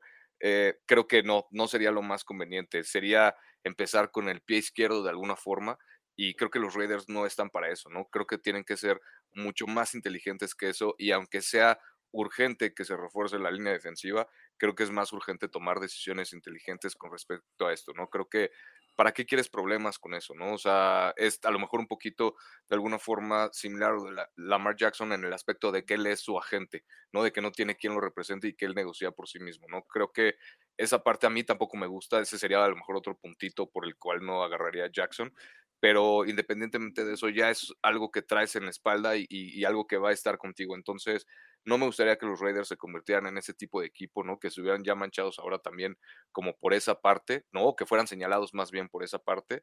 Eh, me iría por definitivamente otra, otra posición, ¿no? Lo que esté mejor disponible y, pues igual si la tendencia, no la tendencia, pero si viste que McDaniels de alguna forma podría retrasarse en vez de adelantarse por un pick, pues igual sacarle lo más que se pueda de jugo a, a ese pick pero con tal de reforzarse y no precisamente para buscar a este jugador en particular, ¿no? sinceramente, aunque lo, tengo, lo tuviera a lo mejor en la quinta ronda, que sería complicado, yo creo que, no sé, no me gustaría ni como dueño ni, ni, tener eh, como staff algo ya ahí como, como marcado, un antecedente justo por lo recién, todo lo recién que ha pasado, lo de Gruden, lo de Rocks, este, toda esta situación en la NFL que obviamente pues no le hace ninguna, ninguna fama, ¿no? ninguna buena fama, entonces no, no me iría por él.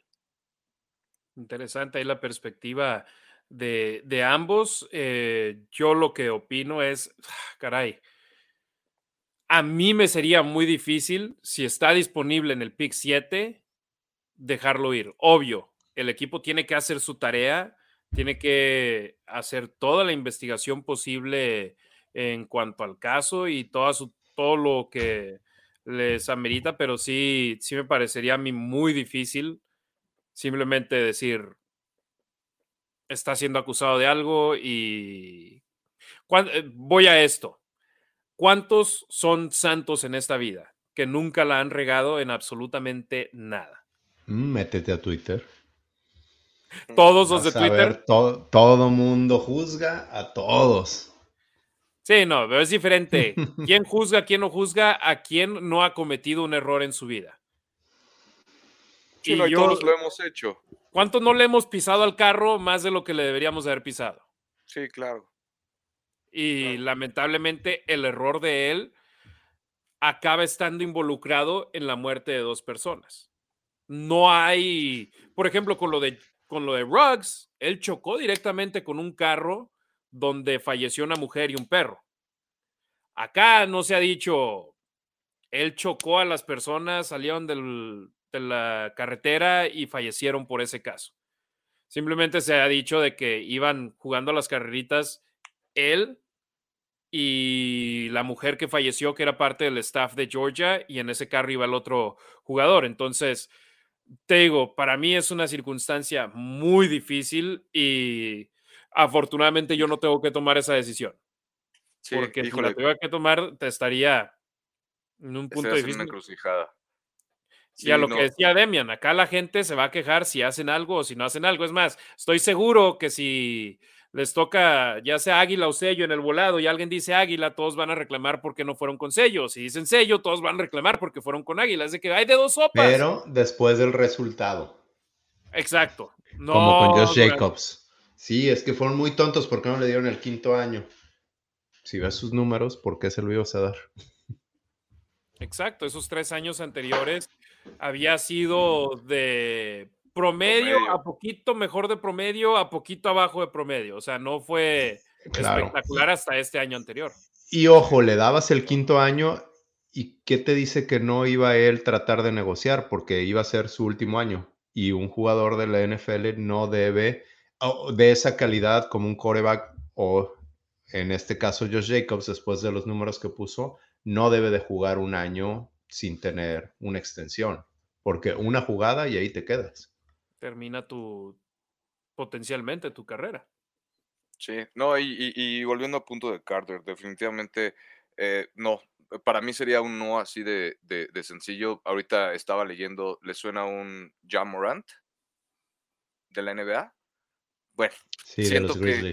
Exacto, ¿no? Y con todo lo que se ha vuelto, ha vuelto eh, últimamente, o lo que se ha desenvuelto más bien, ¿no? A su alrededor, creo que no, o sea, no le daría yo una oportunidad a un jugador que de alguna forma en la primera oportunidad que tiene, pues se comporta inmaduramente, ¿no? De alguna forma.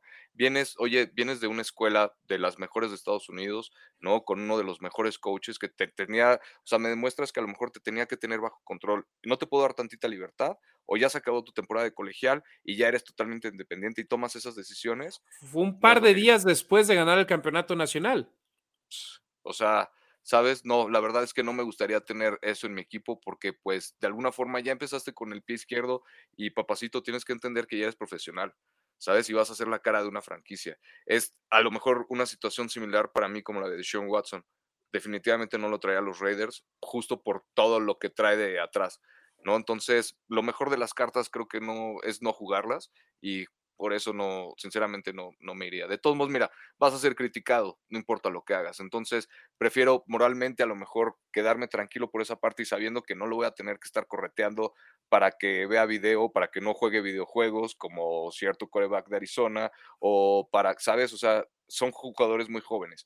Y si ahorita creo que antes del draft, después del campeonato nacional, estás demostrando esa madurez, no quiero lidiar contigo después porque ya sé más o menos de lo que, de lo que se trata. Entonces, a mí no me gustaría, sinceramente.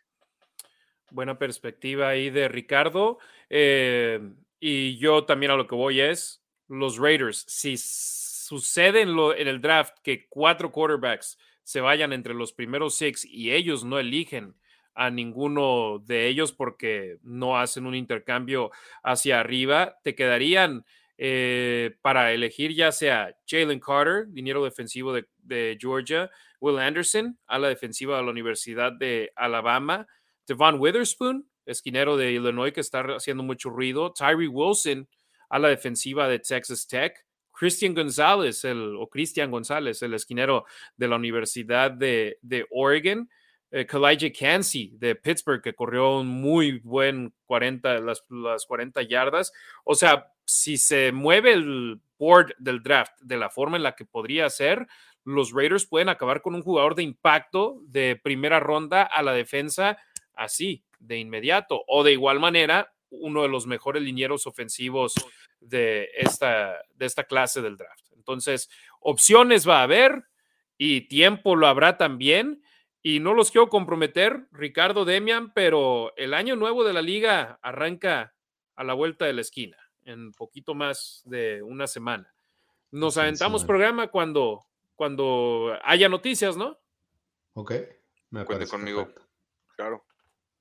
Que el año pasado recibimos noticias que el intercambio de Adams y la firma de Chandler Jones, eh, poco después de, de que arrancó el año nuevo de la liga y nos tuvimos que aventar programa de volada en ese aspecto. Entonces, si hay una transacción que llene el ojo, le entramos para, para platicar con, con nuestra banda y ya puede suceder 48 horas antes del inicio del año nuevo o cuando arranque el año nuevo de la liga. Entonces, lo mantendremos ahí fluida esa, esa situación para, para volver con nuestra banda, pero ya hablamos de Josh Jacobs, ya hablamos de la situación de Lamar Jackson, ya hablamos de Derek Carr, ya hablamos de lo, las opciones de mariscal de campo en este draft que viene. Entonces nos aventamos un programita de hora y media. Saludos finales para nuestra banda que nos sintonizó en vivo. Eh, veamos. Osmar Reyes, San Barrios, Vic Rattlehead, Roberto Fernández desde Atotonilco, el Alto Jalisco, Raider Speedy, Sam Barrios, Carlos Quintana R desde Ciudad de México y Burios RNFL. Demian, Ricardo, hermanos, muchas gracias. Ricardo, un abrazote a la Ciudad de México, carnalito, y saludos allá a Mon, que sorpresivamente hoy no se reportó, pero que te manda muchos besos. Seguro anda por ahí ocupada todavía en, la chamba. Alguien tiene que trabajar en esta casa. Ahorita, mientras estamos ¿no? en el programa, ahorita me toca a mí hacerle eh, ahí el, relevo. Pero sí, un abrazo y un beso para ella. Gracias a, a ustedes por, por la invitación y a todos los que, los que nos siguen no les cuesta nada, por favor denle like y RT y todo lo que nos puedan dar para, para que esto crezca un poquito más y les podamos traer, traer, ¿eh? traer más información, ¿no? Entonces, este, ya es la hora, perdónenme, pero... Pues, no te apures, hermano, no te apures. y eso que estamos terminando temprano. Traigan apoyo de otra gente. Es por correcto. Eh, mi estimado Demian, un abrazote, carnalitos. Gracias por estar aquí al pendiente desde Chicago. Buenas noches, muchísimas gracias a toda la gente que se unió y les mandamos un abrazo. Les traeremos noticias pronto. Por supuesto, y cerramos con el buen Melchor que siempre nos está apoyando. Dicen, mis hijos les mandan saludos, por supuesto. Saludos, a Melchor, saludos a toda la banda que sintonizó el programa en vivo hoy. Aquí el episodio número 75 de La Nación Raider. La próxima semana seguramente volveremos con más información. No nos comprometemos con qué día porque no sabemos cuándo se vaya a dar alguna transacción grande de los balosos, pero cuando suceda, créanos, estaremos aquí con ustedes en las redes sociales de La Nación Raider y cerramos deseándole a Ricardo Villanueva, porque dudo que vaya a ser el lunes el programa, pero le deseamos a Ricardo Villanueva un feliz cumpleaños. ¿24, 25? ¿Cuántos son? 24, 24. Sí, sí, porque soy un poquito más chico que ustedes. Tú tienes que 25 y Demian por ahí, ¿no? También 25, 26. Ya quisiera, hermano, ya quisiera. 24. No, 38, Harry. 38 ya, añotes, de puro rock and roll. Eso es todo. Demian, ¿por qué se ríe? No sé, no es sé. que dije algo que no debí de haber dicho, que aunque no escucharon. Ah, ok. Ah, bueno, sí, dije, tu micrófono estaba en mute porque no te oímos, hermano. Entonces, muchas felicidades adelantadas, Ricardo, y Gracias, ahí nos carnal. Saludos, platicarás, carnal. nos Gracias, platicarás sí. la próxima semana cómo, cómo te fue de celebración. ¿Cómo te Sí, celebran? ¿Qué te hacen de Sí. comer? Pues de entrada, este, yo creo que mi mamá se va a rifar con cochinita pibil. Eso va a ser este fin de semana. Están invitadísimos, por supuesto, son bienvenidos. Y pues el siguiente fin es el Vive Latino, entonces festejo tras festejo ahí a ver qué tal se pone. ¿Frecuentas el Vive? ¿Se vas Pues, cada año o...? No, tiene como ocho años que no voy. Entonces, este, pues aproveché que van a haber bandas que antes, bueno, que había rato que no, que no tocaban acá. Entonces, este, quiero, quiero hacer eso. ¿Cuáles son las bandas que quieres ver? Pues, por ejemplo, no sé. Rápido, Café top Tacuba es cinco. Una de, una de las que quiero ver. Quiero ver también a Kinky. Perdón, te- no, no te escuché la primera que querías escuchar. ¿Cuál? Cafeta. La primera que dije. Ah, Tacuba. ok. Sí, va a estar Kinky, va a estar Los Tacapulco, también una bandota. Entonces, este, va a haber varios por ahí. Esos son los principales. Pero sí, mi esposa quiere ver a Miranda, que también va a estar. Entonces, pues, nos tenemos que poner de acuerdo. Los Red Hot Chili Peppers también van a estar acá. Entonces, va a estar sabroso. Sí, sí, sí. A ver qué tal. Pues disfrútalo porque te lo mereces, mi Ricardo. Y acá te deseamos un feliz cumpleaños, te mandamos un gracias, abrazote. Sabes que te queremos mucho, te estimamos mucho y de igual manera toda la banda que está aquí al pendiente de la Nación Raiders. Sigan al buen Ricardo Villanueva, arroba Rasgit en Twitter y en Instagram. A Demian, síganlo en Twitter, arroba los Raiders Info. En Instagram no está, así que no lo busquen. Eh, y por supuesto, La Nación Raider, apoyen arroba La Nación Raider, Facebook, Instagram, Twitter, Twitch, YouTube. Si hay plataforma digital, ahí está La Nación Raider para llevarles la información en español. Demian, Ricardo, de nueva cuenta, les agradezco de gran forma que sigan invitando a esta invitación. Ustedes son parte fundamental de la Nación Raider y les agradezco de gran forma. Eh, Puedo aventarme hora y media platicando de los Raiders, tal vez, lo hago en la radio, pero no lo disfruto para nada de la misma manera en la que lo hago teniéndolos a ustedes aquí junto a mí. Entonces, saben que los, los ag- agradezco de gran forma que ustedes estén aquí, hermanos. Y también a toda la banda. Si ustedes no nos estuvieran viendo, nosotros no estaríamos aquí. Entonces, como Vicente Fernández, mientras estén aquí con nosotros, nosotros seguiremos haciendo programas para ustedes. A nombre de Demian Reyes y Ricardo Villanueva, soy Harry Ruiz, Nación Raider. Tengan una excelente semana y estaremos de regreso cuando haya más información sobre el conjunto negro y plata. Pásenla bien. One, two, three.